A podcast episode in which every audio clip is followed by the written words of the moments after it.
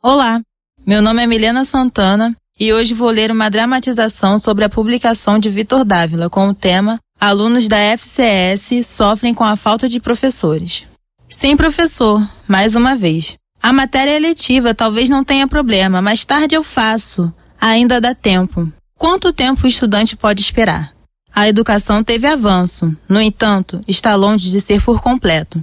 As universidades possuem um ar mais democrático, que ocorreu depois de tantos anos, não foi de imediato. Ainda assim, o morde a sopra aconteceu, porque a tesoura dos ministros também já foram usadas em outros governos. Em 2019, deixaram ela voltar. Quanto tempo um estudante pode esperar?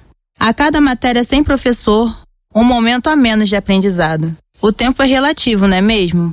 Os alunos podem esperar um bocado. Isso se compararmos a educação a algo sem importância.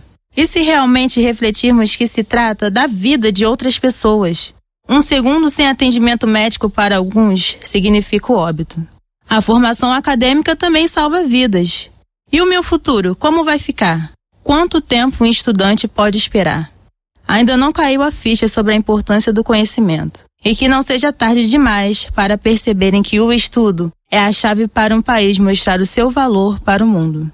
Para saber mais, acesse a matéria sobre a falta de professores na Faculdade de Comunicação Social no site do Comunico UERJ e fique por dentro das últimas informações.